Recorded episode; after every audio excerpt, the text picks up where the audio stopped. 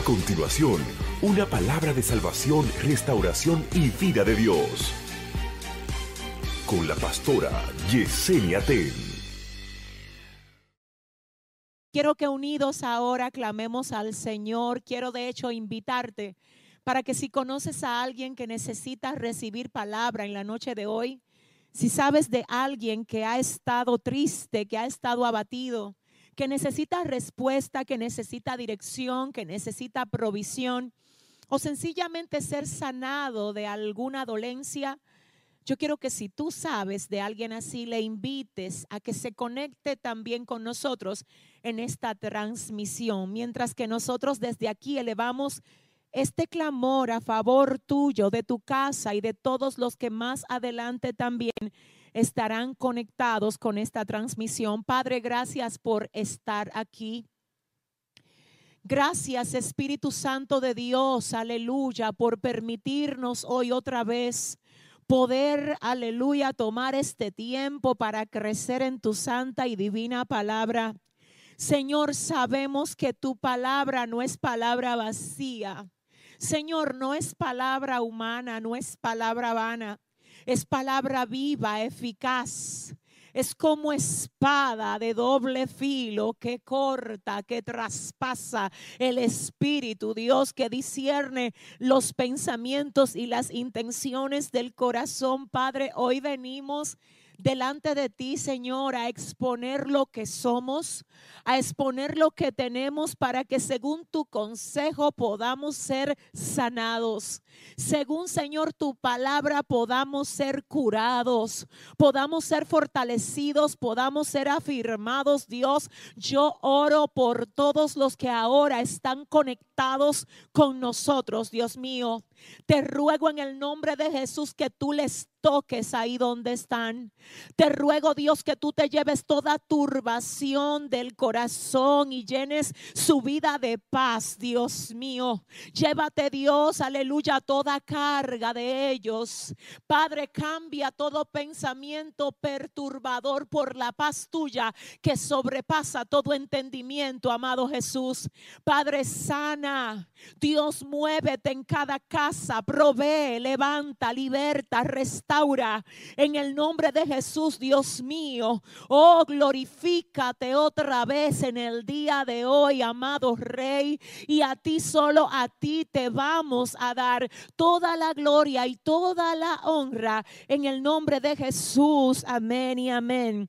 Qué bueno contar con ustedes, recordándoles que este es un tiempo de estudio de la palabra de Dios, es un tiempo de discipulado. Así es que queremos invitarte a que estés bien pendiente a cada uno de los apuntes que hemos preparado por dirección del Señor para edificar tu corazón en la noche de hoy y que de tener la oportunidad, ¿verdad? Estés también tú ahí tomando notas para que luego las puedas compartir y repasar para que estos conocimientos sean afirmados en tu vida espiritual. El tema de hoy es 10 aspectos a conocer acerca de nuestro amigo el Espíritu Santo. Voy a volver a repetir el tema que es 10 aspectos a conocer acerca de nuestro amigo el Espíritu Santo.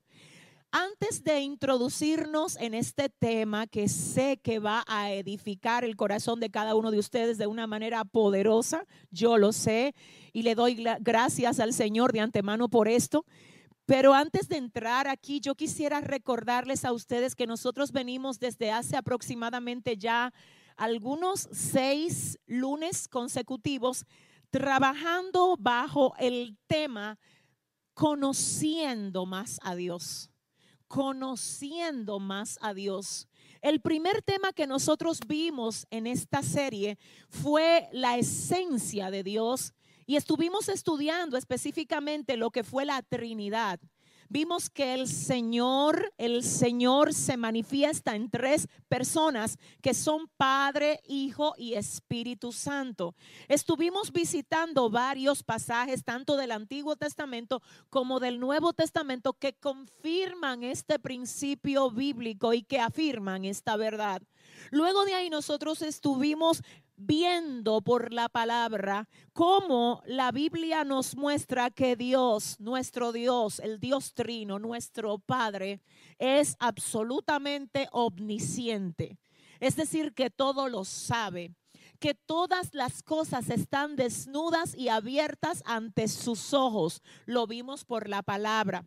Luego estuvimos estudiando por la palabra la soberanía de Dios. Y esto lo vimos desde un marco tremendo donde hubo un mover glorioso de la presencia del Señor y aprendimos que exactamente la soberanía de Dios implica que Dios hace lo que quiere, como quiere, cuando quiere, con quien quiere y nadie le puede decir qué haces. Él es soberano porque Él es el creador y el sustentador de todo lo que existe. Todo depende de Dios y Dios no depende de nadie. Amén. Así es que Él es absolutamente soberano y el único ser soberano. Amén. No hay nada ni nadie por encima de Él. Luego entonces también estuvimos viendo y estuvimos aprendiendo exactamente el lunes pasado acerca de la omnipresencia de Dios. Y en este punto estuvimos viendo que no hay manera de que nosotros podamos ocultarnos delante de Dios. Ay, no hay. No hay lugar a donde podamos huir de su presencia. No hay forma de escape todo está expuesto ante los ojos del Señor. De hecho, la palabra del Señor dice que mi palabra no está todavía en mi boca y aquí ya Él la sabe, que Él nos conoce, que Él sabe todo de nosotros, que ha escudriñado aún nuestros pensamientos. Así es que Él es omnisapiente, Él es soberano, es omnipresente y hoy vamos a entrar dentro de la misma serie conociendo más a Dios y tengo que decirles a ustedes que si hay algo que nosotros debemos de procurar cada día de nuestra vida es conocer más a Dios. Obviamente, como ya lo hemos dicho antes, no hay forma de que todo lo que Dios es pueda ser por nosotros porque nuestra mente es limitada, porque nuestra capacidad de comprender es limitada y Dios es ilimitado. Así es que como también en una ocasión dijimos, no hay un concepto que pueda arropar todo lo que Dios es, pero sí a través de la palabra podemos conocerlo podemos entender hasta el punto donde Él nos permita entender o donde más bien Él haya dispuesto que entendamos quién es Él. Obviamente esto también guiado por la dirección y por la instrucción del Espíritu Santo, que es específicamente el tema que vamos a tratar en la noche de hoy. Vuelvo a decir, 10 aspectos a conocer acerca de nuestro amigo, el Espíritu Santo. Hablar del Espíritu Santo es mantener el tema de hablar de Dios. Es decir, no es distinto el tema. Yo dije que nuestra serie tiene como título Conociendo más a Dios. Y hoy, al venir con la intención de conocer 10 aspectos sobre el Espíritu Santo, debo de decirles a todos ustedes que no hemos variado. ¿Por qué? Porque el Espíritu Santo es Dios. Él es Dios. Porque vuelvo a decir, nuestro Dios es Dios Padre, Dios Hijo y Dios Espíritu Santo. Así es que hoy seguimos aprendiendo más de Dios, solo que en la persona del Espíritu Santo. Y quiero que usted anote por ahí el punto número uno acerca de lo que vamos hoy a aprender. Punto número uno. Y quiero que usted note que el punto número uno es este. El Espíritu Santo es la tercera persona de la Trinidad. El Espíritu Santo es la tercera persona de la Trinidad. ¿Qué significa esto? Que no es, quiero que oiga, el Espíritu Santo no es una fuerza, no es un poder como algunas religiones enseñan. No, señores, no es una fuerza. El Espíritu Santo es la tercera persona de la Trinidad. En ese sentido, quiero decirle que no es una fuerza y no es un poder, porque al respecto, el libro de los Hechos, capítulo 1, verso 8 dice, y recibiréis poder cuando haya venido sobre vosotros el Espíritu Santo. Así es que no es que Él es un poder, es que cuando Él llega a la vida de alguien, Él da poder. Amén. Él no es un poder, Él imparte poder porque Él es una persona. Así es que el punto número uno es, el Espíritu Santo es la tercera persona de la Trinidad. No es un poder y no es una fuerza, sino que imparte poder y fortalece a quienes habita. Amén. Y lo vamos a ver más adelante por la palabra. Y mientras quiero que vayamos viendo los textos que hoy vamos a estar visitando, que de hecho les adelanto que son bastantes, así es que todo el mundo pendiente. Y quiero que veamos el primero que está en el libro de Mateo capítulo 3.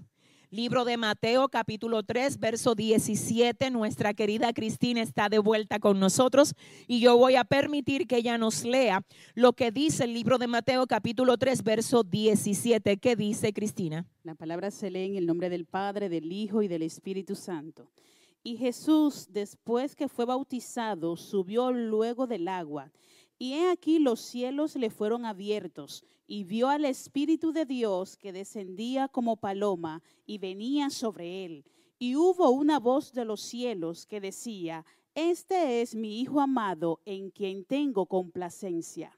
Gloria a Dios. Es necesario que observemos el contenido de este pasaje que como ya vimos es Mateo 3:17, donde la palabra del Señor revela la manifestación absoluta de la Trinidad en este pasaje. La manifestación, señores, absoluta de la Trinidad está aquí y si usted vuelve a leer el pasaje con nosotros, lo va a notar. Fíjese, dice, y Jesús después que fue bautizado, recordemos que Jesús fue bautizado en el Jordán por Juan el Bautista. Y ahora dice, Jesús después que fue bautizado, Jesús. ¿Quién es Jesús? El Hijo de Dios. ¿Quién es Jesús? Dios Hijo. Amén. Entonces, el Hijo de Dios, Dios Hijo, luego de que fue bautizado, subió del agua y aquí los cielos le fueron abiertos y vio, ¿a quién vio? Al Espíritu de Al Dios. Espíritu de Dios, wow, al Espíritu de Dios que descendía como paloma y venía sobre él. Ahí está la manifestación de la tercera persona de la Trinidad como paloma en una manifestación de paloma que venía sobre la persona de la segunda, sobre la segunda persona de la Trinidad, perdón, que es el Hijo, luego de ser bautizado. Entonces tenemos aquí ya la manifestación del Hijo siendo bautizado y tenemos la revelación o la manifestación de la tercera persona de la Trinidad, que es el Espíritu Santo, descendiendo del cielo como paloma. Pero observemos la última parte del pasaje donde dice, y hubo una voz de los cielos que decía, este es mi hijo amado en quien tengo complacencia. Wow. Entonces observemos el cuadro. El hijo fue bautizado. El espíritu está descendiendo como paloma. Y el Padre emite su voz desde el cielo diciendo, este es mi Hijo amado en quien tengo complacencia. Esto es lo que nos dice el libro de Mateo capítulo 3, verso 17. Pero además de este pasaje, tenemos otro que es Juan 14, 16 y 17. ¿Qué nos dice? Y yo rogaré al Padre y os dará otro consolador para que esté con vosotros para siempre, el Espíritu de verdad al cual el mundo no puede recibir porque no le ve ni le conoce, pero vosotros le conocéis, porque mora con vosotros y estará en vosotros. Oh, Dios mío, qué poderoso, señores. Oigan esto. Eso es Jesús hablándole a los discípulos. Y Jesús hablándole a los discípulos dice, y yo rogaré al Padre y os dará otro consolador. Y os dará otro consolador. En otras palabras, Él dice, yo ahora los consuelo. Yo me voy, yo no los dejo solo. Yo voy a orar al Padre para que envíe a ustedes otro consolador. Y quiero decirles a ustedes que en el original griego, recuerden que el Nuevo Testamento fue escrito en griego y el Antiguo Testamento fue escrito en hebreo.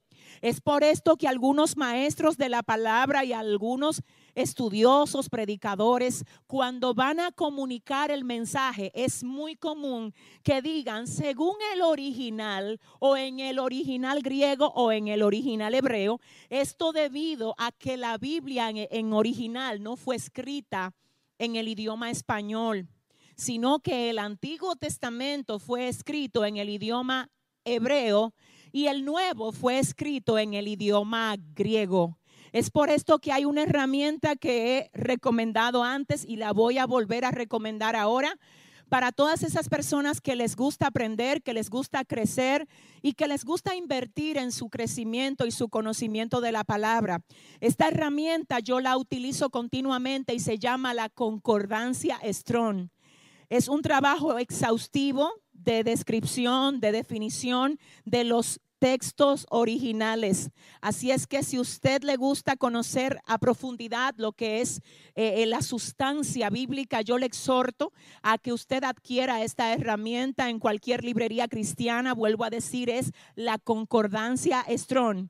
Entonces, volviendo al punto, en el original griego, el término consolador se traduce como ayudador y también como abogado ayudador y abogado. Ayudador, y cuando usted va a la definición de ayudador, literalmente tiene otras, otras implicaciones, entre ellas el que sustenta, el que sostiene, el que acompaña, el que guía. Cuando Jesús termina su asignación aquí, Él habla a los discípulos y les dice, no se preocupen, que yo me voy, pero ustedes no se van a quedar solos. No, yo rogaré al Padre y el Padre les va a enviar otro consolador. Cuando Él dice otro, Él está diciendo yo me voy, pero el Padre va a enviar otro. Oh Dios mío, otro. En otras palabras, hay una manifestación de Dios que va a venir después que yo suba, ah, que va a venir a confortarles, va a venir a consolarles, va a venir a acompañarles. En este sentido, debo de hacer una pausa importante para decirte hoy, escúchame, el hecho de que tú veas que no tienes muchos acompañantes físicos, eso para nada significa que tú estás solo. No estás solo. Si tú tuviste un encuentro con el Señor, si tú eres una persona que le sirves a Dios, y ya tú confesaste al Señor como tu dueño y tu salvador, tú no estás solo. Te traigo noticias. Muchas personas dicen, Dios está a tu lado. Dios entiende cómo tú te sientes porque Él está a tu lado y realmente eso no es así. Yo quiero que tú oigas, no es que solo Dios está a tu lado, no, es que Él mora dentro de ti a través de su Espíritu Santo. Así es que tú no estás solo. Y quiero decirte que una de las formas como el enemigo continuamente ataca la fe y ataca la mente del creyente es por ese pensamiento. Ese pensamiento de soledad, ese pensamiento de rechazo, y ese pensamiento de abandono. De hecho, muchas veces las personas se sienten solas y no es porque no viven con otras personas, es porque aún estando acompañados de otros, ellos se sienten vacíos. Cuando tú te sientes vacío, estás dejando que el enemigo traiga a ti algo falso. Tú tienes hoy que sacudirte de todo lo que el enemigo quiera usar para invadir tu corazón y para turbar tu espíritu. Te traigo noticias. Cuando tú dices me siento solo, de alguna manera estás ignorando la acción del Espíritu Santo en ti. Así es que te invito a cambiar el lenguaje, a cambiar el idioma y cuando te sientas atacado con espíritu de soledad, mejor en vez de decir estoy solo, me siento solo, Dile al Espíritu Santo, abrázame Espíritu Santo. Déjame sentir tu manifestación dentro de mí. Yo sé que tú estás conmigo. Dale gracias al Padre, dale gracias al Señor por haber enviado a su Espíritu Santo a que more contigo. No dejes que el enemigo provoque que en ti se establezca un idioma contrario al que debe de tener alguien que sabe que tiene al Espíritu Santo morando dentro de sí.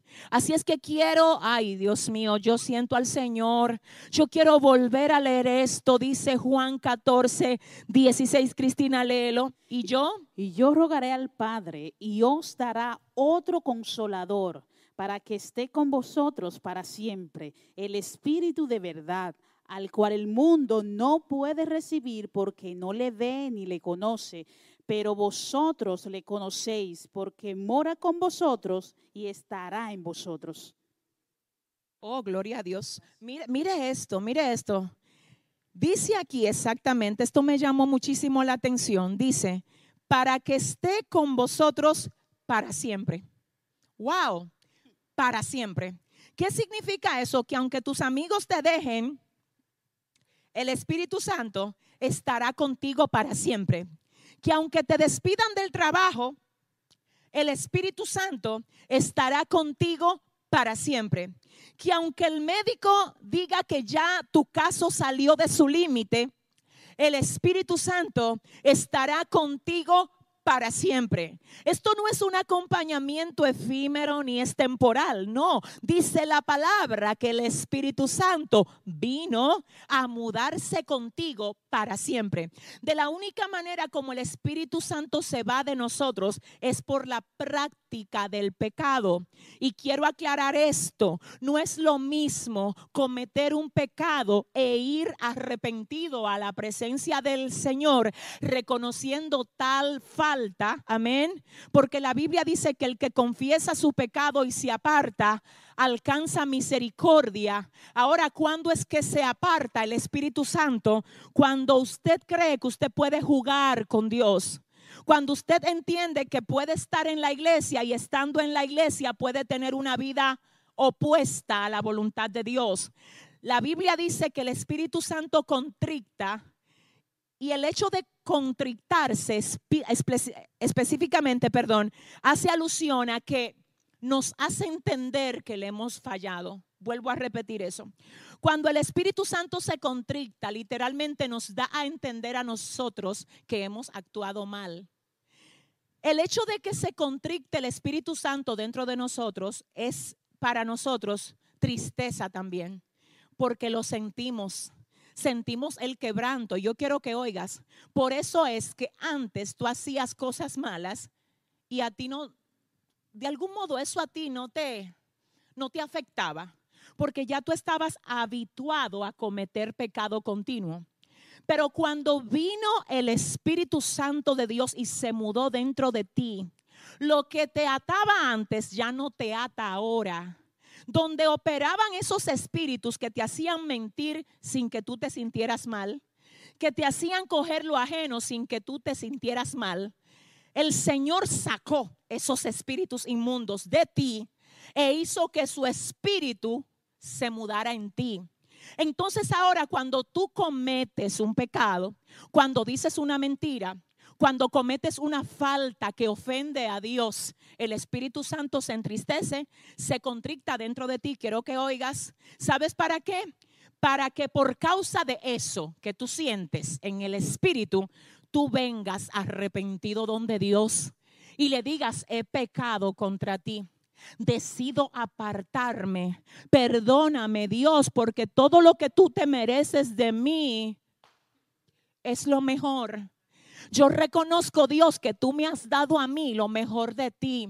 Y si tú me has dado a mí lo mejor de ti, lo menos que yo puedo hacer por ti es darte lo mejor de mí. Ay Dios, Entonces te voy a decir algo.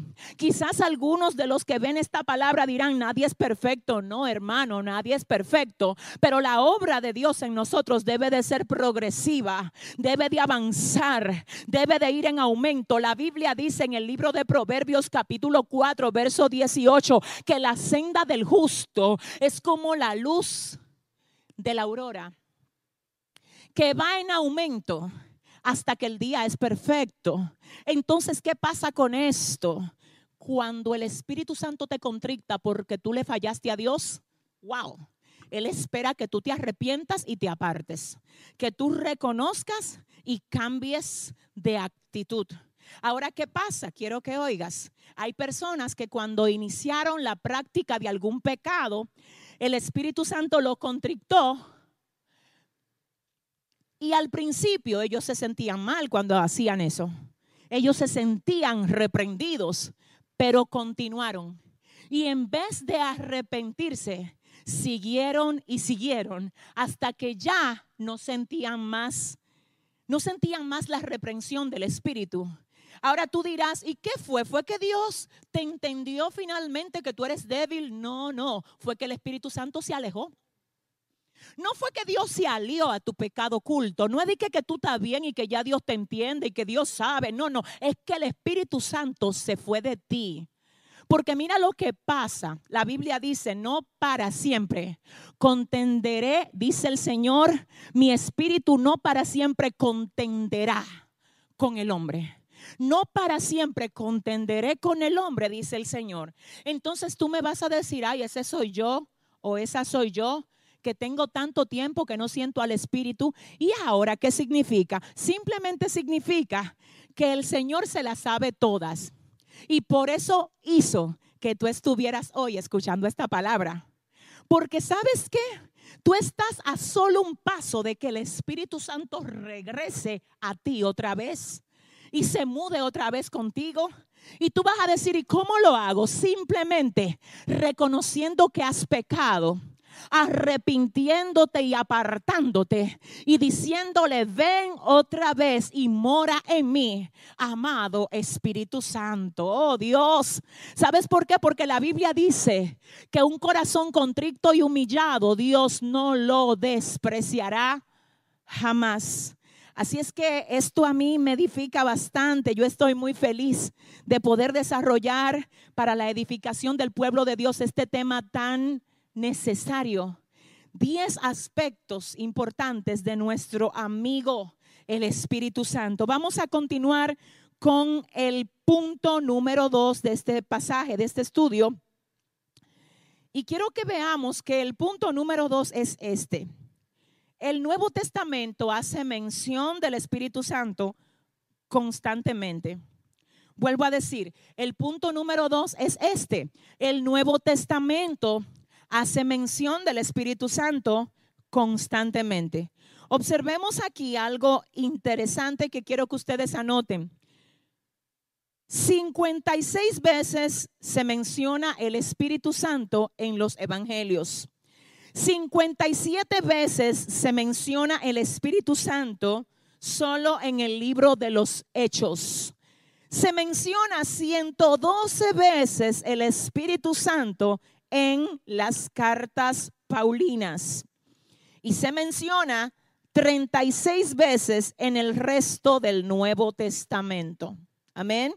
Así es que espero que ustedes hayan podido um, tomar apunte de esto. Es un dato importante y esto afirma que ciertamente en el Nuevo Testamento se hace mención continua, constante de el Espíritu Santo que es la tercera persona de la Trinidad. No una fuerza, no un poder, es la tercera persona de la Trinidad. Continuamos, continuamos viendo, viendo esto, que quiero también que observemos aquí, que es importante. Miren, punto número tres. El Espíritu Santo piensa, conoce el lenguaje, tiene voluntad, se le puede tratar como una persona, se le puede resistir y se le puede contristar. poderoso, tremendo, Dios mío. Si es una fuerza, como dicen algunas religiones, si es una fuerza, entonces no se pudiera hablar del Espíritu Santo en estos términos.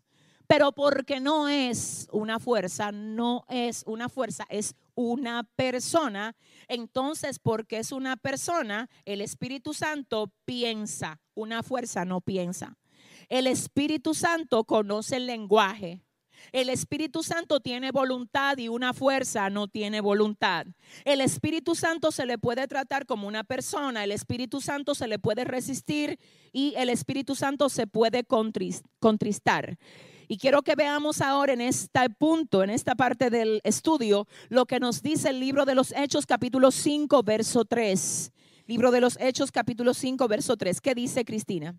Y dijo Pedro, Ananías, ¿por qué llenó Satanás tu corazón para que mintieses al Espíritu Santo y sustrajeses del precio de la heredad? Tremendo.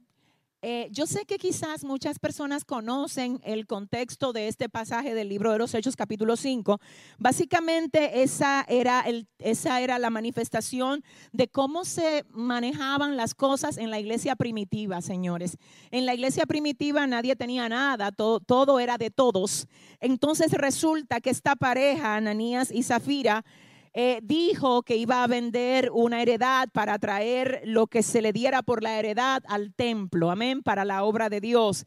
Y resulta y viene a ser que cuando la vendieron la heredad, sustrajeron del precio. ¿Dónde exactamente fue que tuvo el problema e, e, este cuadro? Yo quiero que usted oiga, yo quiero que usted oiga, recuerde que ellos se ofrecieron a dar todo lo que le dieran a ellos por la heredad para traerlo al templo.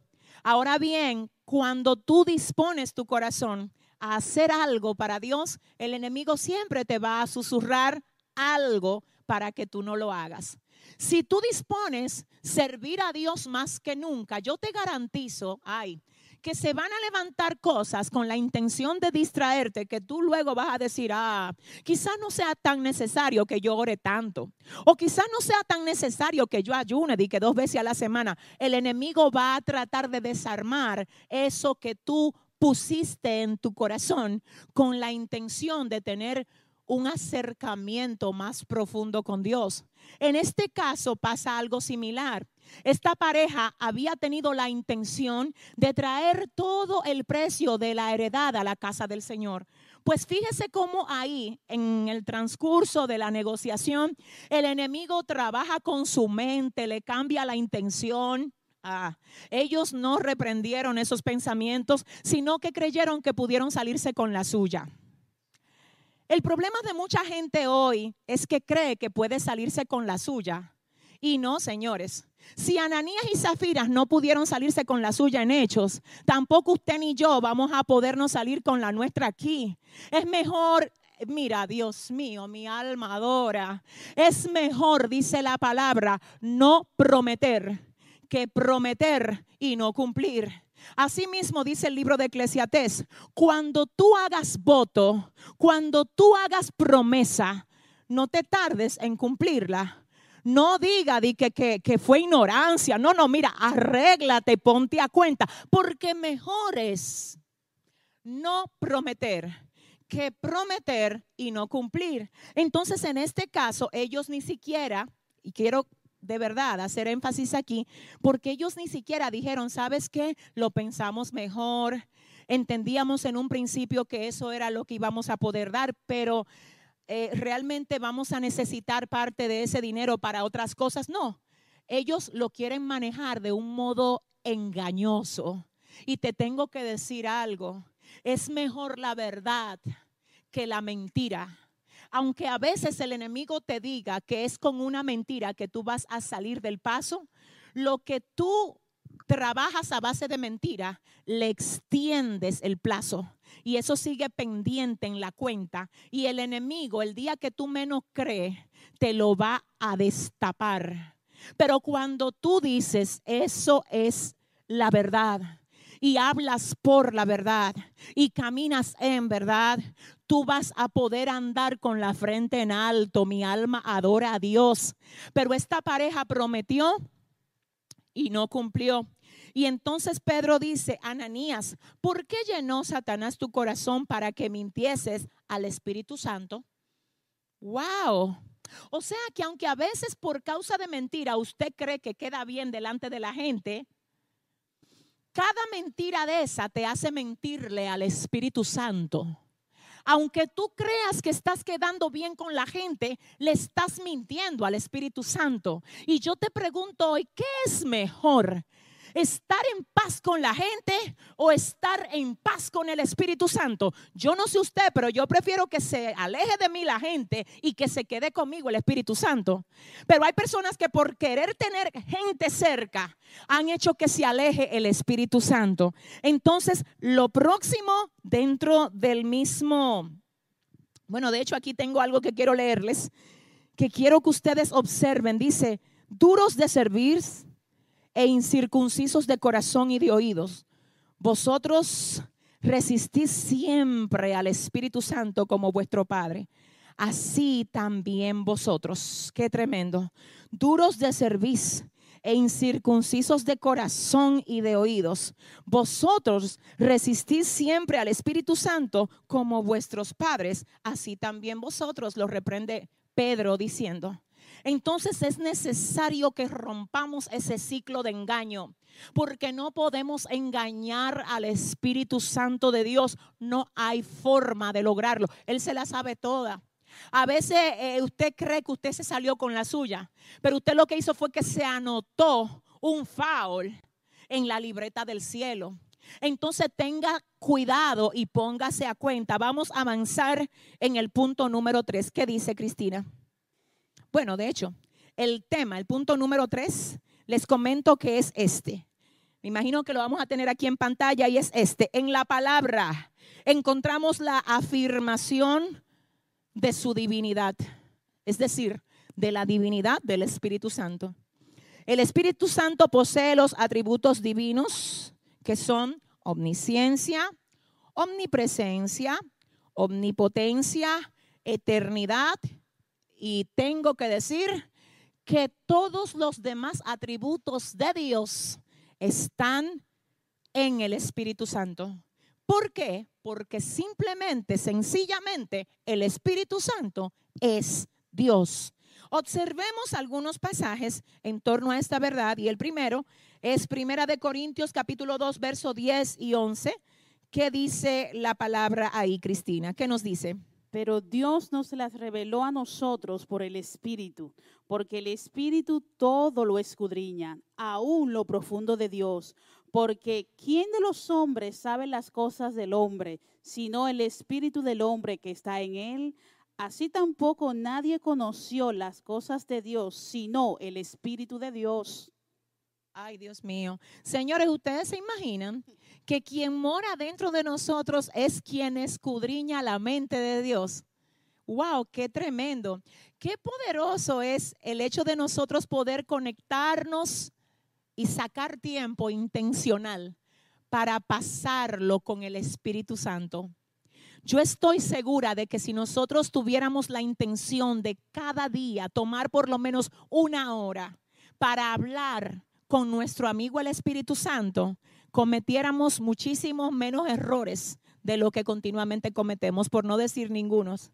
Yo quiero decirte que si nosotros tomáramos tiempo para nosotros hablar y conversar con el Espíritu Santo que escudriña la mente de Dios, Él nos guiaría, Él nos diera instrucciones específicas. Lo que pasa es que hay muchas personas que dicen, yo ando muy rápido y lo que tú no sabes es que andar rápido sin dirección te hace darle vuelta a un mismo círculo.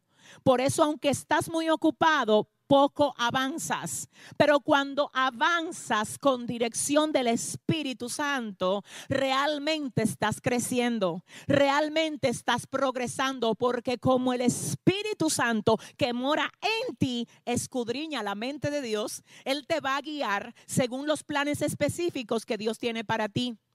Y te va a hacer entender que hay cosas que tú estás planeando que no están dentro del marco de la voluntad perfecta de Dios para ti. Por eso te va a evitar que tú malgastes dinero en cosas que no tienes que invertir. Ah, Dios. Por eso te va a evitar que tú te muevas para lugares donde Él no quiere que tú vayas. Por eso te va a evitar que tú entres en relaciones donde Él no espera que tú entres. ¿Por qué? Porque te va a guiar. ¿Y cómo te va a guiar? A través de la relación que tú dispongas, que tú dispongas. No es Él que dispone, porque Él siempre está dispuesto. Eres tú que tienes que disponer el tiempo para desarrollar tu intimidad con el Espíritu Santo. Tremendo lo que acabamos de leer. Y vamos a continuar viendo cómo en la palabra, señores, se establece claramente que el Espíritu Santo es divino es divino y tiene, tiene los atributos que se hallan en la persona de Dios el Padre. Continuemos observando ahora lo que nos dice el libro de los Salmos capítulo 139, verso 7. ¿Qué dice Cristina? ¿A dónde me iré de tu espíritu y a dónde huiré de tu presencia? ¿A dónde me iré de tu espíritu ¿Y dónde huiré de tu presencia? Recordemos que en este salmo, el salmo, o más bien en la parte de este salmo, específicamente desde los versos 7 al 10, el salmista expresa la imposibilidad de huirle a Dios. Y él añade, además de esto, lo siguiente, él dice, si, si me escondo detrás del alba, ahí tú estás. Señor, si yo voy debajo del mar, ahí tú me vas a encontrar. Dios mío, es que no hay manera de escaparme de ti, es que no puedo huir de ti. Entonces, en ese sentido, observemos que lo que él declara en el verso 7 del capítulo 139 es, ¿a dónde me iré de tu espíritu? Ay, ¿y a dónde huiré de tu presencia? Amén de tu espíritu y de tu presencia. Mi alma adora a Dios. Señores, aquí específicamente igual habla la palabra sobre el Espíritu de Dios, que es la tercera persona de la Trinidad. Entonces, además tenemos el texto de Zacarías, capítulo 4, verso 6, que nos dice Cristina. Entonces respondió y me habló diciendo, esta es palabra de Jehová Zorobabel que dice, no con ejército ni con fuerza, sino con mi espíritu, ha dicho Jehová de los ejércitos. Muy bien, entonces observemos, entonces respondió y me habló diciendo, esta es la palabra de Jehová a Zorobabel que dice, no con ejército ni con fuerza, sino con mi espíritu, ha dicho Jehová de los ejércitos. No con ejército ni con fuerza, Dios mío, señores, mi alma adora a Dios te digo algo, cuando tú te llenas del Espíritu Santo, mira, yo no sé si ustedes tuvieron la oportunidad de escuchar una palabra que nosotros dimos aquí no hace mucho acerca del el sello, del sello del Espíritu Santo. En ese mensaje estuvimos hablando acerca de la diferencia entre ser llenos, ser sellados, oiga, porque son cosas diferentes y tener el bautismo del Espíritu Santo. Entonces yo quiero que usted sepa que hay una diferencia. Obviamente ese no es el tema, pero sí quiero volver a resaltar el hecho de que es distinto hablar del sello del Espíritu Santo, hablar de la llenura del Espíritu Santo y hablar de el bautismo en el Espíritu Santo. Por lo que si usted no pudo ver esa palabra, yo le invito a que vaya y la busque. Se llama sellados, sellados con el sello de propiedad. Ahora bien, aquí quiero que usted observe el el libro de Zacarías capítulo 4, verso 6 dice que no es con ejército ni con fuerza, sino con espíritu, ah, Dios, es con el espíritu del Señor, con el espíritu de Jehová. Entonces, ¿qué significa esto? Yo quiero que tú oigas, wow, no todas las guerras se pelean igual. Hay guerras que Dios te va a decir que tú la tienes que pelear de una forma determinada. Hay otras guerras que la forma de tú pelearlas es haciendo silencio. Y en ese silencio Dios te va a dar la victoria. Ahora tú vas a decir, es que la otra guerra yo la gané poniendo mis argumentos sobre la mesa, sí, pero eso fue aquella guerra. No todas las guerras se pelean igual. Y ahora en esta ocasión, Jehová de los ejércitos, ay, Jehová de los ejércitos que supo mandar a su ángel. Y dice la palabra que el ángel de Jehová eliminó a 185 mil de los enemigos de Israel. Ahora viene el Señor, el mismo Dios, y dice al pueblo, no es con ejército ni es con fuerza, sino con mi espíritu. ¿Qué significa eso? Que cuando tú tienes una conexión con el Espíritu Santo, Él te va a decir cómo pelear tus guerras. Él te va a decir cuándo tú tienes que moverte, cuándo te tienes que quedar quieto. Él te va a decir cuándo tú tienes que hablar y cuándo tú tienes que callar. Él te va a instruir acerca de qué armas usar y vuelvo a decirte que una de las armas más poderosas de tu arsenal es el silencio. El silencio hace que el enemigo se desespere hace que el adversario se desespere, porque él sabe que en otro tiempo tú lo resolvías respondiendo. Él sabe que en otro tiempo tú lo resolvías estallando, pagando mal por mal, pero ahora Él te ve en silencio. Y cuando te ve en silencio se turba y dice, ¿será que el Espíritu Santo le está dando coordenada? Porque lo que te dice el Espíritu Santo no hay demonio que lo pueda detectar ni lo pueda descifrar. De hecho, la misma Biblia dice que el Espíritu de verdad, el que el Señor ha dejado en nosotros, la gente de afuera no lo comprende porque solo lo pueden recibir los hijos de la verdad. Entonces yo quiero que tú entiendas esto. Aquí el Señor le habla, ay Dios mío, Padre, mi Cristina, vuelve a leer eso otra vez. Mi alma adora a Dios. Zacarías 4:6, perdón. Entonces respondió y me habló diciendo, esta es palabra de Jehová Zorobabel que dice, no con ejército ni con fuerza, sino con mi espíritu, ha dicho Jehová de los ejércitos. Muy bien, gracias Cristina. Vamos a ver ahora el próximo texto. Es Hebreos 9:14. Cuanto más la sangre de Cristo, el cual mediante el Espíritu Eterno se ofreció a sí mismo sin mancha a Dios, limpiará vuestra conciencia de obras muertas para que sirváis al Dios vivo.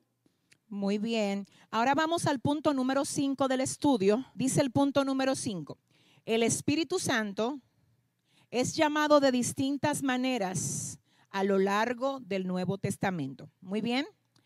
Tenemos el punto número 5 que vuelvo a decir, dice, el Espíritu Santo es llamado de distintas maneras a lo largo del Nuevo Testamento. Y yo quiero que ustedes solo anoten esto porque de verdad que necesito que vean qué maravilla, qué glorioso esto que vamos a ver aquí es el mismo espíritu, pero es llamado de diferentes maneras en todo el Nuevo Testamento. Obviamente por causa del tiempo nosotros solo vamos a poder ver algunos de esos títulos, pero el primero es el Espíritu de Dios. Y esto se haya registrado en el libro de Primera de Corintios, capítulo 3, verso 16. ¿Qué dice? ¿No sabéis que sois templo de Dios y que el Espíritu de Dios more en vosotros. Continuamos viendo cómo también se le llama el Espíritu de Cristo. Esto según Romanos capítulo 8, verso 9. ¿Qué dice Cristina? Mas vosotros no vivís según la carne, sino según el Espíritu. Si, si, es que el Espíritu de Dios mora en vosotros, y si alguno no tiene el Espíritu de Cristo, no es de él. Hmm. Y si alguno no tiene el Espíritu de Cristo, no es de él. Muy bien, eso dice Romanos 8, 9. Si alguno no tiene el Espíritu de Cristo. Lo que dice aquí la palabra es que la evidencia de que usted es de Cristo, ¿cuál es? Que tenga el Espíritu de Él. Y esto a mí definitivamente me lleva a recordar lo que dice el libro de Gálatas capítulo 5, hablando del fruto del Espíritu y obviamente tendríamos como que entrar a un océano porque, ay, qué profundo es eso. Pero cuando pensamos en el fruto del Espíritu y recordamos lo que dice Pablo acerca de esto, y básicamente él dice, el fruto del Espíritu es paz, amor, bondad, benignidad, templanza, mansedumbre y una serie de elementos, de cualidades que vienen por causa de tener al Espíritu, que es, ay Dios, nos lleva a evaluar ciertas cosas. Aquí dice el texto que Cristina acaba de leer, que es algo poderoso, que es Romanos 8, 9, donde dice, y si alguno no tiene el Espíritu de Cristo, no es de él. Ahora bien, el que tiene al Espíritu de Cristo tiene el fruto del Espíritu, y el que tiene el fruto del Espíritu tiene paz, tiene amor, tiene bondad, tiene templanza, tiene todo lo que el fruto trae. Entonces, ¿qué pasa? Debemos de evaluarnos y si de nosotros no está fluyendo el amor, no está fluyendo la paz, no está, no está fluyendo la templanza, entonces debes de orar así, Espíritu Santo, perdóname. Si yo con todo mi ruido carnal y humano necesitamos dejar que nos guíe el Espíritu, necesitamos dejar que aflore, que aflore la presencia y la manifestación del Espíritu Santo a través de cada uno de nosotros. Otro título por el que se le conoce al Espíritu Santo en el Nuevo Nuevo Testamento, lo vemos contenido en Hebreos 9:14 y es el Espíritu Eterno. Leamos Hebreos 9:14. Cuanto más la sangre de Cristo, el cual mediante el Espíritu Eterno se ofreció a sí mismo sin mancha a Dios, limpiará vuestra conciencia de obras muertas para que sirváis al Dios vivo. También se le conoce como el Espíritu de verdad el Espíritu de verdad, según Juan 16, 13. Pero cuando venga el Espíritu de verdad, Él os guiará a toda la verdad, porque no hablará por su propia cuenta, sino que hablará todo lo que oyere y os hará saber las cosas que habrán de venir. Poderoso, y os hará saber las cosas que habrán de venir sin falla, sin defectos, porque es el Espíritu de verdad, sin engaños sin poner más ni ponerle menos, no, como las cosas son. ¿Por qué? Porque es el Espíritu de verdad. También en el Nuevo Testamento se le llama el Espíritu de gracia. Y esto lo vemos contenido en el libro de los Hechos capítulo 10, verso 19. ¿Qué dice? Y mientras Pedro pensaba en la visión, le dijo el Espíritu, he aquí, tres hombres te buscan. Y mientras Pedro pensaba en la visión, le dijo el Espíritu, he aquí, tres hombres te buscan. Y usted dirá, y eso eh, no lo entendí bien, no se preocupe, le voy a explicar. Recordemos que este es el momento donde el Espíritu Santo, quiero que oiga, le habla a Pedro y le muestra la necesidad de ir a orar por un grupo de gentiles. A causa de esto, Pedro tiene una visión de un lienzo que desciende con, con aves, con reptiles. Y el Espíritu le dice, come, mata y come. Y él dice, yo nunca he comido nada inmundo. Y, ahí es donde el Señor le dice a Pedro, no llames inmundo lo que yo limpié. Entonces aquí esta parte de este pasaje específicamente hace alusión a esto porque aquí el Espíritu Santo se revela o se manifiesta como el espíritu de gracia. Recordemos que el término gracia se traduce como favor inmerecido. Por eso para el Señor no hay judío, no hay griego, no hay... No, para el Señor somos todos iguales. Entonces a esto se debe la aplicación de esta parte del texto y ahora quiero que usted oiga el punto número 6 de esta enseñanza, recordándoles que hoy estamos con el tema 10 aspectos a conocer acerca de nuestro amigo el Espíritu Santo. El punto número uno fue, el Espíritu Santo es la tercera persona de la Trinidad. El punto número dos fue, el Nuevo Testamento hace mención del Espíritu Santo constantemente. El punto número tres fue, el Espíritu Santo piensa, conoce el lenguaje, tiene voluntad, se le puede tratar como una persona, se le puede resistir y se le puede contristar. El punto número cuatro, ¿verdad? Es este. En la palabra encontramos la afirmación de su divinidad. El Espíritu Santo posee los atributos divinos como son omnisciencia, omnipresencia, omnipotencia y eternidad. El punto número cinco, El 5. El Espíritu Santo es llamado de distintas maneras a lo largo del Nuevo Testamento. Y ya vimos que se le llama Espíritu de Dios, el Espíritu de Cristo, el Espíritu eterno, el Espíritu de verdad y finalmente vimos que se le llama el Espíritu de gracia.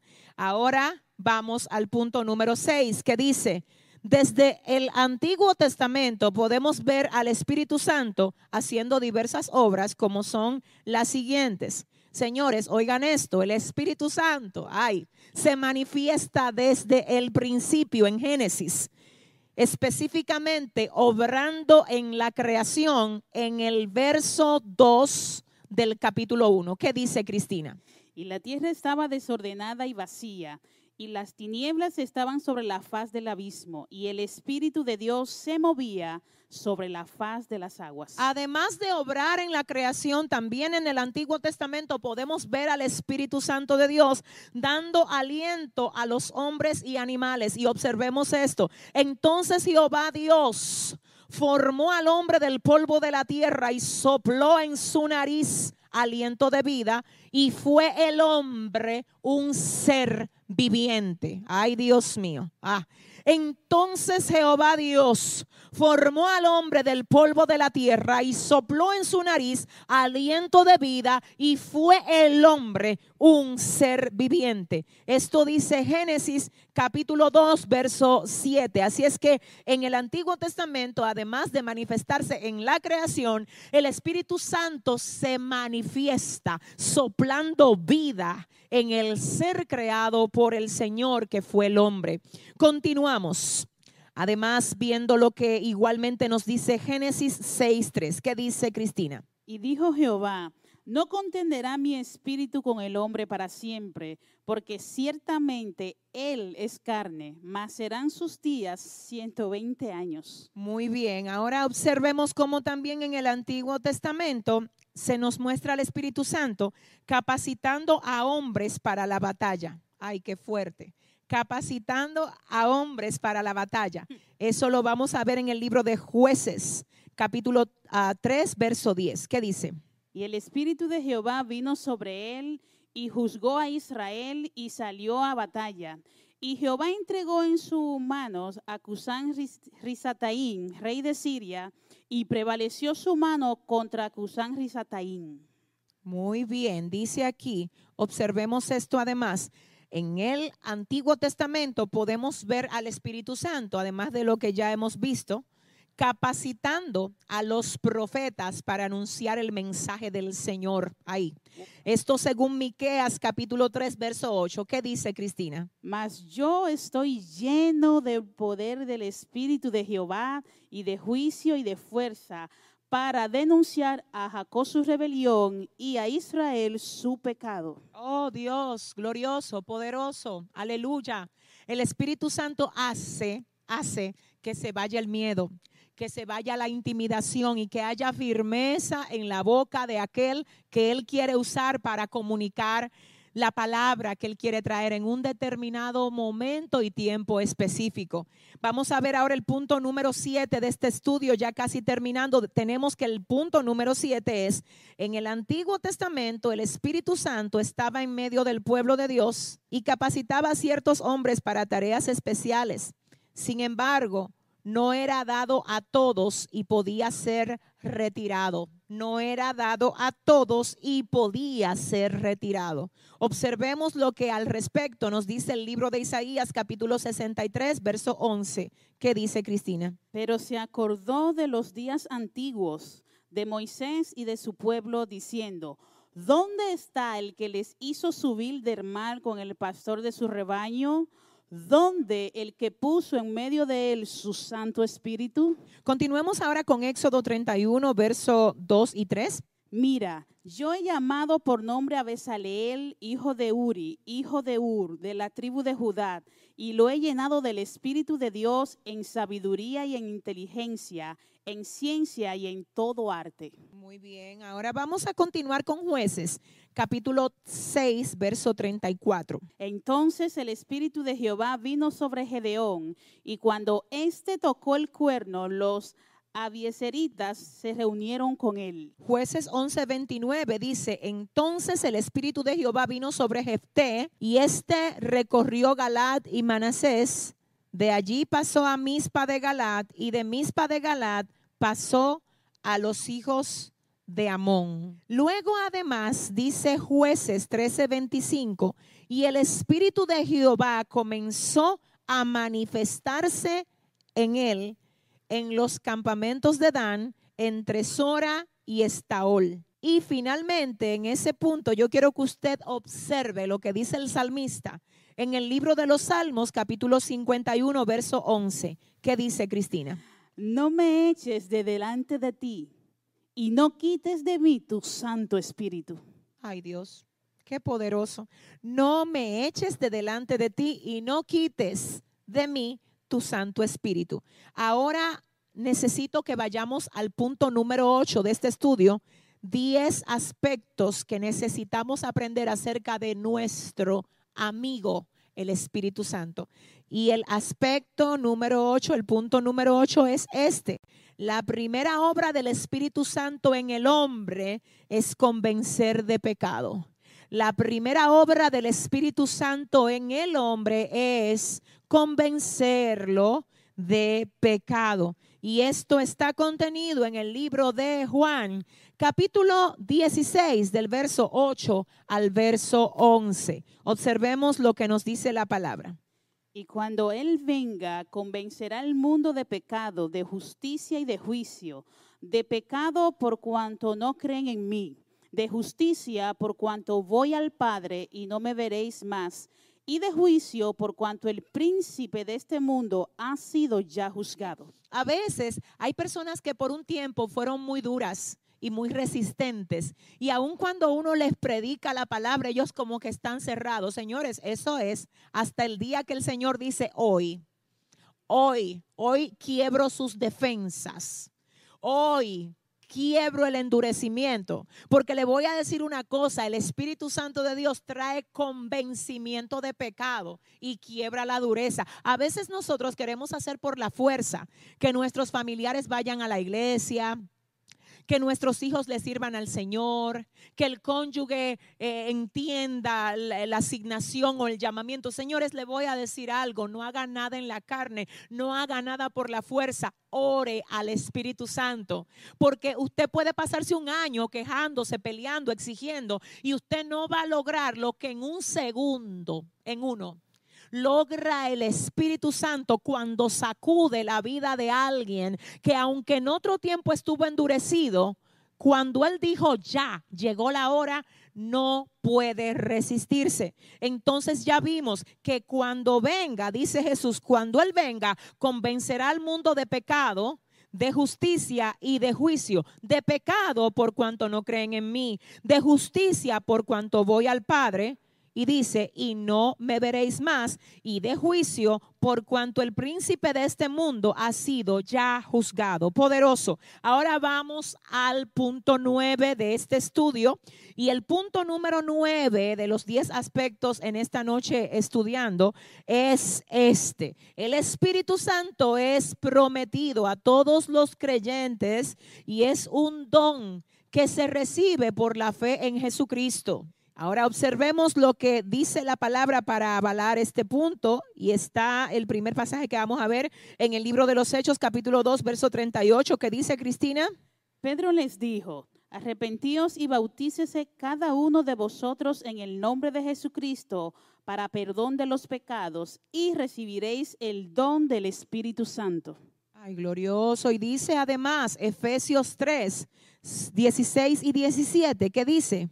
Porque os de, conforme a las riquezas de su gloria, el ser fortalecidos con poder en el hombre interior por su espíritu, para que habite Cristo por la fe en vuestros corazones, a fin de que arraigados y cimentados en amor. Vamos a volver ahí otra vez. Efesios 3, 15 al 18. ¿Qué dice? De quien toma nombre toda familia en los cielos y en la tierra. Muy bien para que os dé, conforme a las riquezas de su gloria, uh -huh. el ser fortalecidos con poder en el hombre interior por su espíritu. Muy bien. Para que habite Cristo por la fe en vuestros corazones, a fin de que arraigados y cimentados en amor, seáis plenamente capaces de comprender con todos los santos cuál sea la anchura, la longitud, la profundidad y la altura y de conocer el amor de Cristo que excede a todo conocimiento, para que seáis llenos de toda la plenitud de Dios. Dios mío, poderoso. Señores, aleluya, gloria a Dios. Esto es lo que produce en nosotros el Espíritu Santo. ¿Sabes que hay gente que no entiende? Ellos no se imaginan el poder, wow, la autoridad que nos confiere el Espíritu Santo. Obviamente cuando andamos en obediencia y cuando andamos en integridad, porque no hay una cosa que te quite más rápido la autoridad que la práctica del pecado. Tú puedes tener el don, pero aún con el don operar vacío, porque se te va la unción. Entonces, ¿qué acontece con esto?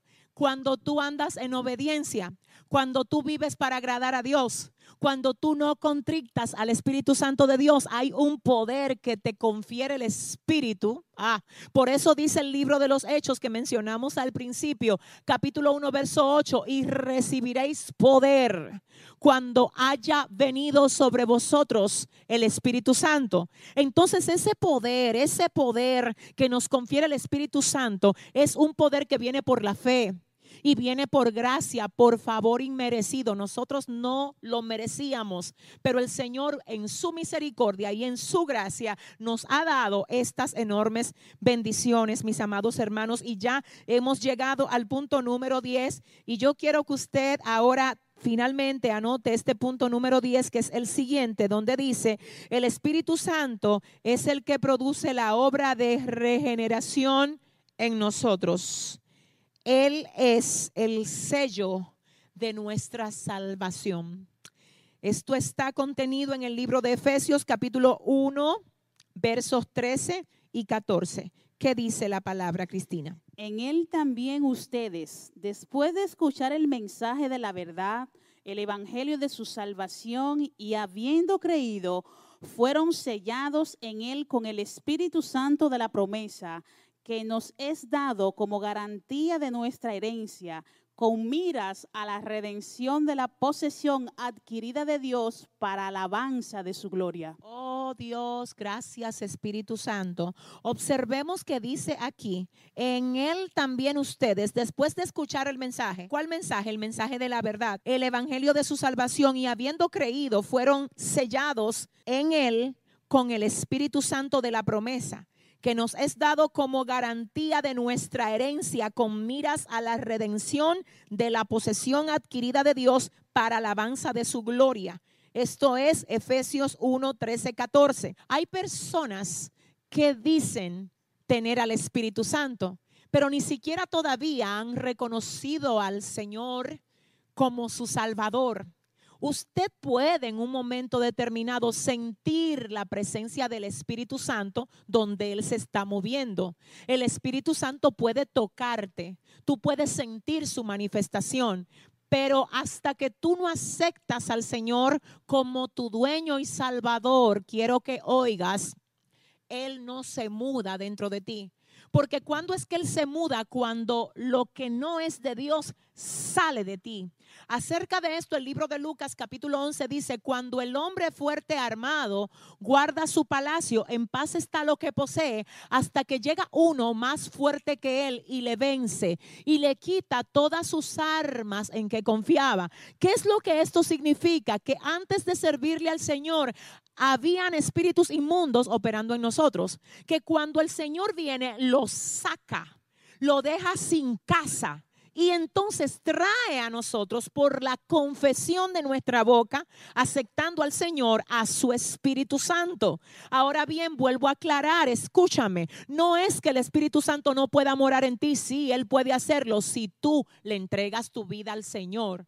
Porque el Señor es un caballero y Él no se muda en casa donde no le hayan abierto la puerta. Entonces no confundas el hecho de que tú sentiste que Dios se movió, ni digas, ay, se me engranojó la piel, ya yo tengo al Espíritu Santo. Usted sintió el toque del Espíritu Santo, pero solo cuando usted se convierte al Señor, usted podrá decir, yo tengo morando dentro de mí a mi amigo el Espíritu Santo. Así es que qué bueno que terminamos este estudio con ese pasaje específico, porque creo que este es un tiempo donde el Señor quiso que tú recibieras esto, precisamente porque Él tiene la intención de que tú dispongas tu vida, tu cuerpo, tu existencia como una casa donde nuestro amigo, el Espíritu Santo, se pueda mudar. ¿Estás tú dispuesto a que hoy el Espíritu Santo se mude en ti? ¿Estás tú dispuesto a que hoy el Espíritu Santo entre y more contigo? Si yo tengo a alguien ahí en pantalla, alguien que diga, yo he cometido muchísimos errores, pero hoy voy a dejar que el Espíritu Santo venga, que el amigo, el Espíritu Santo se mude dentro de mí. Y te voy a decir algo, no le tengas miedo a abrirle la puerta al Señor. No le tengas miedo de entregarle tu vida a Dios aunque parezca un caos porque Él es experto moviéndose en el caos y poniendo su orden. Quizás lo que tú estás pasando para ti no tenga salida, para Él tiene salida. Quiero decirte que aunque eso que tú estás viviendo parezca imposible de que se resuelva en Dios, no hay imposibles. De hecho, te tengo que decir que hay cosas que tú no la vas a poder resolver solo. Tú no la vas a poder resolver sola. Tú necesitas al Espíritu Santo contigo. Así es que finalmente lo que quiero es hacer el llamado para que si hay alguien ahí mirando este estudio bíblico que dice, ay, yo necesito que el Espíritu Santo se mude en mí. Yo quiero que ahí donde tú estás, tú repitas conmigo esta oración en la noche de hoy. Repite conmigo, Señor Jesús, en este día reconozco que te necesito. Reconozco que he pecado contra el cielo y contra ti. Pero hoy te pido perdón por mis pecados y te pido que me aceptes como tu hijo. Yo te acepto a ti, Jesús, como mi Señor y como mi Salvador. Quiero que digas esto. Jesús, ven, entra. Entra a través de tu espíritu y saca toda basura de mi vida. Límpiame. Cámbiame transfórmame y haz que a partir de hoy todo lo que yo haga esté direccionado por ti, mi amado Dios. Si tú hiciste esta oración, hmm, desde este mismo momento tú has quedado sellado como propiedad de Dios. Esto mucha gente obviamente no lo entiende, porque la Biblia dice que esto es locura para los que se pierden. Esto es un misterio pero el Señor está aquí. Y Él no solo está aquí, Él está ahí contigo y Él escuchó esa oración si tú la hiciste. Así es que no tengas duda de que hoy tu vida a partir de este día será diferente. Y yo quiero cerrar con una oración más. Y esa oración es por ti, que hasta el momento, aunque tienes al Espíritu Santo, todavía no has establecido una conexión con tu Señor todavía vives vacío, todavía te sientes seco, todavía estás distraído, como si no tuvieras al Señor contigo. Déjame orar por ti. Espíritu Santo de Dios, yo te pido ahora que seas tú aumentando la fuerza de tu pueblo como las del búfalo. Te pido, Espíritu Santo, que así como tú despertaste el espíritu de Zorobabel, tú despiertes el espíritu de oración, de ayuno, de bíblica de consagración, oh Padre, en cada una de las personas que hoy, que hoy se han dispuesto a recibir esta palabra, Dios, haz que las rodillas paralizadas se doblen. Señor, haz que las vidas que estaban secas hoy sean encendidas por el poder de tu santa presencia. Espíritu Santo, fluye en cada casa donde están recibiendo esta palabra ahora. Espíritu Santo, Santo, renueva fuerzas, da dirección, Señor. Oh, reactiva la pasión en tu pueblo, Dios, para que se entienda que servirte no es una carga, sino, Señor, un deleite, amado Dios. Gracias por este tiempo, Rey del cielo. Gracias por permitirnos hoy conocer estos 10 aspectos tan maravillosos acerca de nuestro amigo, el amado Espíritu Santo. Gracias Señor. Gracias a todos los que estuvieron conectados con nosotros. Les recordamos, señores, que el día miércoles tenemos una fiesta aquí poderosa. Y desde ya te invitamos a que te conectes con nosotros para que puedas recibir esta bendición que sabemos que será de muchísima edificación para todos ustedes. Gracias otra vez por ser parte de nosotros. Será hasta la próxima. Muchas bendiciones. Bye bye.